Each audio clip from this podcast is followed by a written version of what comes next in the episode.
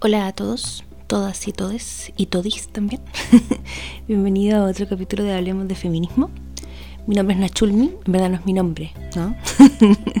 bueno, bueno aclararlo. Me llamo Ignacia, pero me encuentran como arroba Nachulmi, tal como suena, en todas mis redes sociales, que en verdad son Twitter, Instagram, TikTok, puede ser. Em, y eso, gracias por estar aquí, gracias por escuchar. Eh, gracias por escuchar los capítulos anteriores también. Y les quería contar que hoy día vamos a hablar de un tema bien particular, ¿ya? Que es el lenguaje inclusivo, el lenguaje no sexista, sus diferencias y todas las cosas, ¿cierto?, que, que conllevan esto, estos temas. Han pasado varias cosas en relación al lenguaje inclusivo, ¿ya? Han pasado cosas en Argentina, han pasado cosas en, en Estados Unidos. Han pasado cosas, ¿no? Uno siempre sabe que pasan cosas. Em, eso, también quería agradecer porque me han llegado varios comentarios esta semana. Los estoy buscando porque muy desubicada no los guardé. Perdón. Eh, pero sí, quería agradecer y quería agradecer sobre todo un comentario que me emocionó mucho que me mandó Evani, que es de Uruguay. Y yo quedé muy impactada de que esto llegara a Uruguay. Entonces también, si ustedes están en otra parte de el mundo, o de Chile, o no sé, como para que se hagan una idea, yo estoy en Chile, en Santiago, en Santiago Centro. Esa es como mi ubicación geográfica. Si usted está en otro lugar distinto que yo en este momento, cuénteme también, que me gusta mucho saber y, y están, dónde está llegando este podcast. Así que eso, les agradezco mucho sus comentarios, su amorcito, su buena onda. A Evani que me mandó un mensaje muy bonito que había escuchado los capítulos con su sobrina y que había podido educar y conversar sobre feminismo gracias a esto. Para mí es todo lo que quiero, ¿no? Así que agradecer. Y como les decía, hoy día vamos a hablar del lenguaje inclusivo y el lenguaje no sexista, que son cosas distintas. ¿Ya? Eh, eso. eso para partir. ¿Por qué digo que son cosas distintas? Porque el otro día en La Pega me tocó ayudar en la creación de un documento y me di cuenta que la gran mayoría de la gente, por desconocimiento quizá, confunde los conceptos, ¿ya? Porque la verdad es que la RAE no está en contra del lenguaje no sexista, porque el lenguaje no sexista es decir todas y todos, las y los, trabajadoras y trabajadores, ¿ya? Y la verdad es que si bien la RAE dijo hace unos años un comentario bien nefasto que era como que era innecesario porque el masculino era universal y fue como, really bitch, no, no, el masculino ya no es universal, compañera. Em, ya de un tiempo a esta parte, el los y las, ¿cierto? Eh, usado, por ejemplo, a la hora de saludar, eh, y a la hora de, reconocer que existen mujeres en el mundo, ¿cierto? Y que el masculino no es universal. Por favor, saquémonos eso en la cabeza. Em, no tiene nada de malo, como desde la perspectiva de la RAE, nombrar a las mujeres presentes en los espacios. Menos mal. Gracias RAE por eso. el lenguaje inclusivo es cuando nos damos cuenta que todas y todos no alcanzan. ¿Ya? Todos no alcanzaba, ni cagando, no alcanza. Todas y todos, si bien es un avance, tampoco alcanza. ¿Por qué no alcanza? Porque entre el todas y el todos, que son los dos opuestos del binarismo de género, hay más identidades. Hay más personas.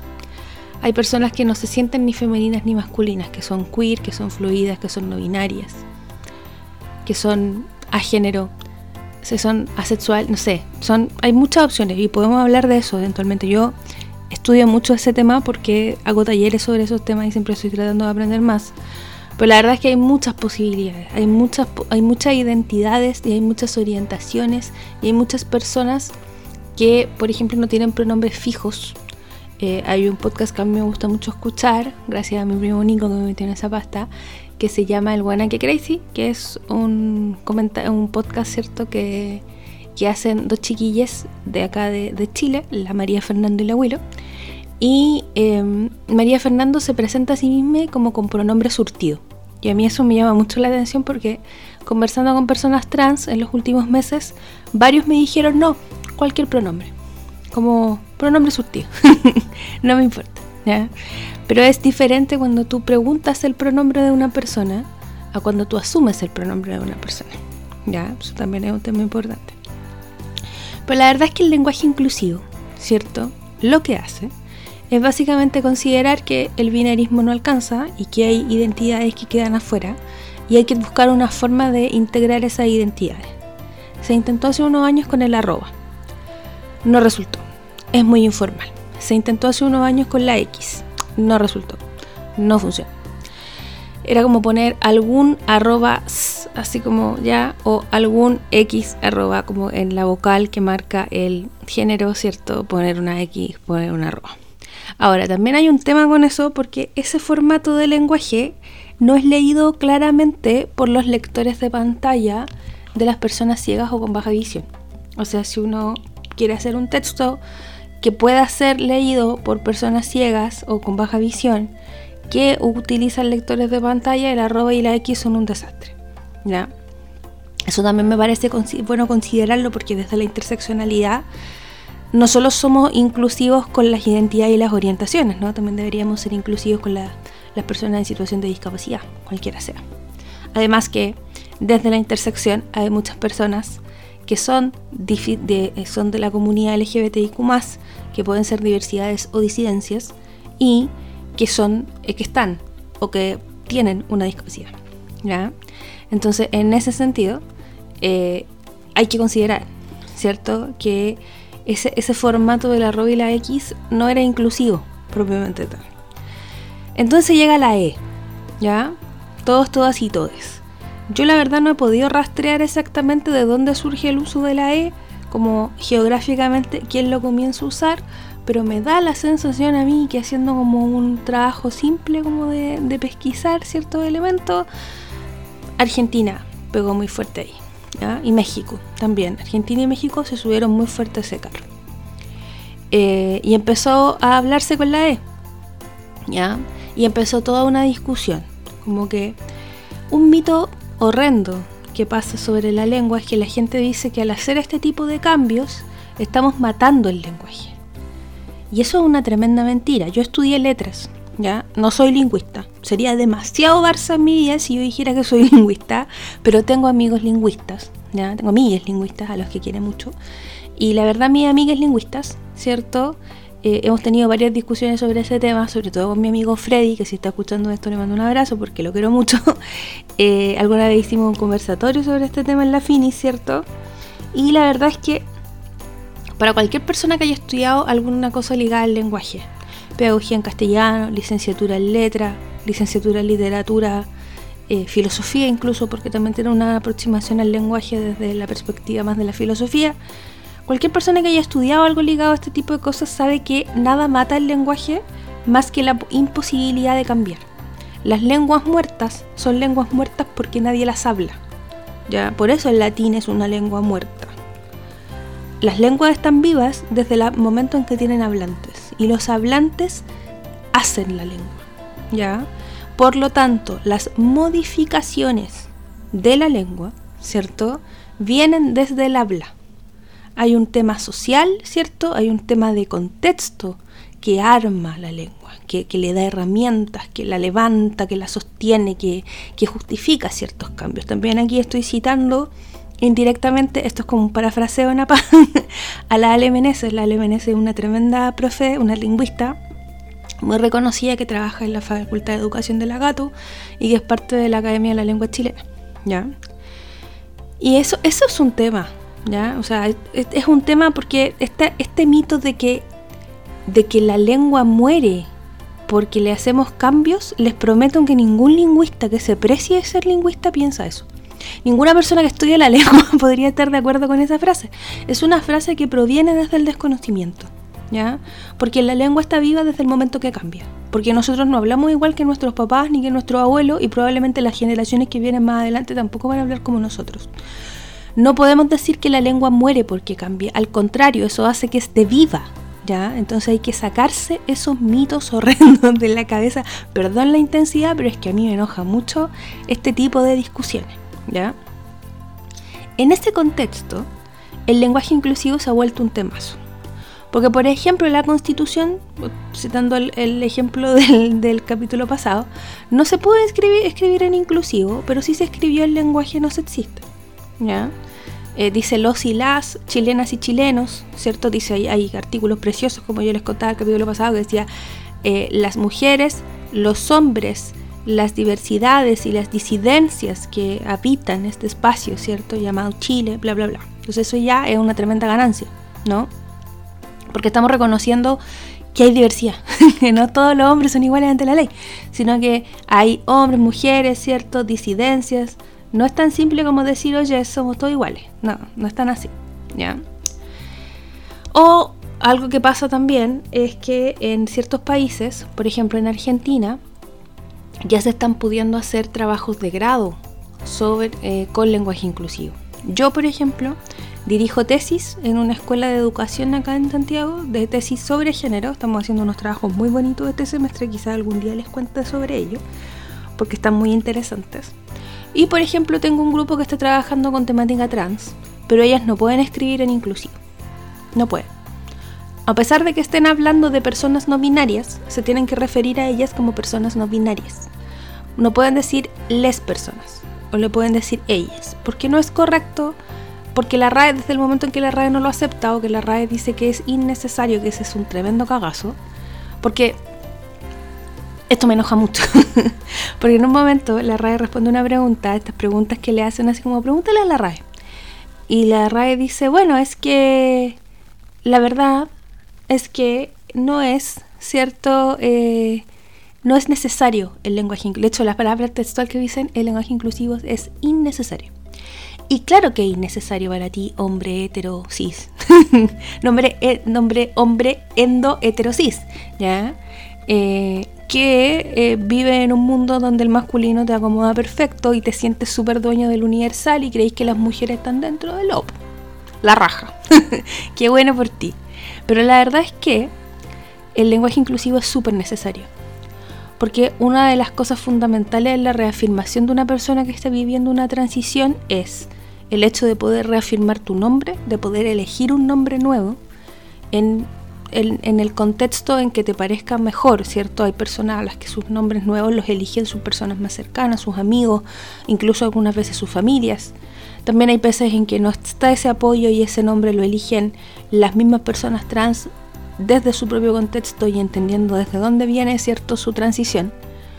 Pero en el fondo esa reafirmación del nombre y la reafirmación del pronombre es fundamental para poder reafirmar un proceso de transición y poder asumir que esa, ese inicio, el hito del nombre y el hito de, de la socialización del nombre y del pronombre son muy fundamentales para decir esto es una, esto es una vida nueva y yo soy una persona nueva que está buscando, que, necesita, ¿cierto?, vivir este proceso, que está buscando vivirlo por un tema de identidad de género, por un tema de, de lo que me hace feliz, ¿cierto? Entonces, en ese contexto, decir que es innecesario es como el hoyo. Es como el hoyo. No tengo otra forma de explicarlo. no, no, perdón que me indigne tanto, pero es que estas cosas me molestan mucho. Bueno, como les iba diciendo, y perdón por el desvío, la verdad es que em, mientras la RAE no acepte el inclusivo como una posibilidad, y probablemente eso pase en unos años, cuando la RAE no pueda evitar ver que se está usando en la vida cotidiana, que las personas en contextos no formales, ¿cierto? como las redes sociales, como la comunicación cotidiana, como que por ejemplo en el gobierno que nosotros tenemos actualmente en Chile muchas veces los ministros dicen todos, todas y todes, ¿cierto? Y etcétera, etcétera, etcétera. En algún momento la red se va a ver acorralada y va a tener que decir, oye, esto se, se puede usar. ¿Ya? Y ahí lo vamos a poder usar en documentos oficiales, por ejemplo, lo vamos a poder reconocer en tesis de grado, en papers, etcétera, etcétera. Al menos acá en Chile, que somos súper puristas. Chile tiene una Academia de la Lengua Chilena, ¿ya? que, querámoslo o no, depende mucho también de la Real Academia de la Lengua Española. Yo odio la RAE, quiero ser enfática, no me gusta la RAE, nunca me ha gustado la RAE. Eh, creo que, que la opresión que genera la RAE es súper colonialista en términos lingüísticos y quizá algún día, quizá el próximo capítulo, podamos hablar de feminismo decolonial, que es un tema que si bien, insisto, yo no soy experta, he leído un poco y me gusta mucho y podemos armar una discusión, ¿ya? Pero bueno, en ese contexto muchas veces se dice que el lenguaje inclusivo, ¿cierto? El, el primer mito era este de que el lenguaje se muere con estas cosas, ya sabemos por qué está mal. El segundo mito, cierto, es que eh, es innecesario, lo hablábamos recién, ya sabemos por qué está mal. el tercer mito podría ser, cierto, que eh, no es necesario. Uh, no, en verdad, no, eso ya lo dijimos. El tercer mito podría ser esto de que, bueno, pero la gente que no está entre el todo y el todo hace la banca. ¿cierto? O que son muy pocos. Eso también yo lo he escuchado mucho. Bueno, pero es que es, un es una minoría tan grande muy, muy contradictorio, ¿no? Una minoría muy grande. Pero la verdad es que, em, no sé, aquí yo me pongo purista, purista entre comillas, pero yo milito desde la interseccionalidad. Respeto mucho a las compañeras que militan desde otro espacio. Quizás no todos los espacios, pero sí respeto mucho en general las militancias desde diferentes espacios. Y la verdad es que desde la interseccionalidad eh, no da lo mismo, ¿cierto? No da lo mismo considerar, o sea, las mujeres somos la mitad del mundo y nos ignoraron durante milenios. ¿Ya? Entonces, bajo ese contexto, nosotras no podemos hacer lo mismo con las personas que han sido ignoradas también durante mucho tiempo, porque el lenguaje inclusivo existe en las lenguas originarias. El lenguaje inclusivo existió en el latín, que tenía un tercer un, pronombre neutro. ¿ya? El tercer género existe en eh, la India, en Canadá, en los pueblos originarios del sur de Argentina y de Chile. El pronombre neutro existe porque es una necesidad. Las lenguas lo tenían porque sabían que había personas que no eran ni hombres ni mujeres. Entonces, bajo ese precepto, que nosotros digamos que el español es una lengua extraterrestre, que no necesita ese pronombre, porque la verdad es que dentro del uso, y también muy desde la óptica como de este español, ¿cierto? Que llega muy impuesto y, que llega de una forma muy, muy violenta, ¿no? Se asume que el, universal podría servir. Yo no quiero decir que el español es machista, porque mi amigo Frey se va a enojar conmigo, porque la verdad es que la lengua no es machista, los machistas son los hablantes, digámoslo así. Pero es cierto que hay una marca como muy potente de masculino universal dentro del español y dentro de otras lenguas, ¿ya? Y la verdad es que es importante entender que este, esta cosa que se ve forzada no es forzada, es una necesidad. Y es una necesidad porque hay personas que no importa cuántas sean, no importa dónde estén, no importa de dónde vengan, toda persona tiene derecho a sentirse representada en el lenguaje.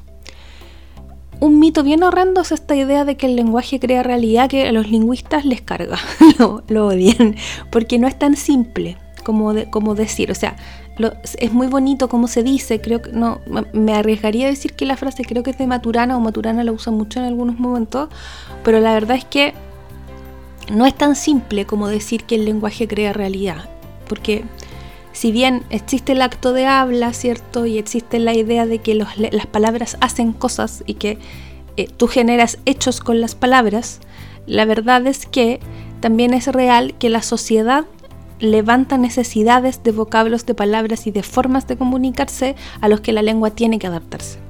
¿ya? Entonces, en ese contexto, y para no caer en este mito y para no generar esta polémica tampoco, es importante explicar, ¿cierto?, que em, el lenguaje no sexista y el lenguaje inclusivo, que son dos cosas distintas, eh, tienen que ser usados, necesitan ser usados, merecen ser usados. El otro día estaba leyendo en el trabajo justamente para hacer este documento que les comentaba y tuve una un, un, flashback, una junta de neuronas, como dijo mi jefe en algún momento esta semana, como que se me juntaron dos neuronas y recordé. Cuando yo hice el magíster hace mucho tiempo, yo digo hace mucho tiempo para que se hagan una idea, yo entré a estudiar género hace 12 años ya. Mucho tiempo, mucho, mucho tiempo. Eh, una de las primeras cosas que a mí me hicieron leer en uno de mis ramos introductorios de género y estudios culturales, fue eh, la Olimpia de Gush. Gush, lo debo estar diciendo pésimo, pero se escribe Olimpia o Olimp, O-L-Y-M-P-E, por si la quieren buscar, Olimp, de Gouges, G-O-U-G G-U-E-S. Gulles, Olimpia de Gush. Así lo decía mi profesora. Yo le voy a creer siempre a mi profesora, ¿ya? Entonces, eh, Olimpia de Gush se dio cuenta de esto eh, en el 1789, cuando publicaron la Declaración de los Derechos del Hombre y el Ciudadano. Porque ella se dio cuenta que las mujeres estábamos afuera. ¿ya? Por eso les digo, esto, esto no es una cosa de ahora. Olimpia se dio cuenta, Olimp, se dio cuenta hace 200 años atrás que el documento más importante que marcaba como el inicio de la República Democrática en el mundo no concebía a las mujeres. Y ella hizo su propio documento que se llamaba Los Derechos de la Mujer y la Ciudadana y lo fue a pegar y la mataron por eso. y me río porque cuando, cuando mi profe nos leyó el documento, si pueden leerlo, yo lo voy a dejar en mi historia de Instagram también para si lo quieren mirar. O si me lo quieren pedir, pídanmelo y yo se los mando por, por Instagram, no hay atado. Eh, la Olimpia de Guch, ¿cierto? Vio que esta declaración de los derechos del hombre, la declaración universal, no era universal, porque estaba enfocada en el hombre y en el ciudadano. Pero ¿cuál era el derecho de la ciudadana si no podía votar, por ejemplo? Si no estaba considerada en la posibilidad, ¿cierto?, de, eh, de, desarrollarse como ser humano. Como que esta idea de, no, si el hombre puede ser libre y la wea, pero ¿y las mujeres, hermano? ¿Dónde estamos? ¿Dónde quedamos? ¿Ya? Entonces, o sea, a Olimpia la guillotinaron en el 1793. ¿ya? Pero es una, una idea para que se hagan, o sea, es una forma de mostrar para que se hagan una idea que esto viene desde hace mucho tiempo. Y por lo mismo, el lenguaje inclusivo, insisto, es necesario, porque el mundo no es binario. Eso. Muchas gracias por escuchar, eh, muchas gracias por estar aquí siempre. Gracias por sus comentarios. Si tienen alguna duda, pregunta, inquietud, yo feliz de escucharlos, de leerlos. Me pueden mandar audios por Instagram, yo me demoro pero los escucho. Me pueden mandar eh, mensajitos. Les voy a dejar el documento en la descripción de este episodio en Spotify si puedo. Y eso, muchas gracias. Nos escuchamos la próxima semana. Un abrazo.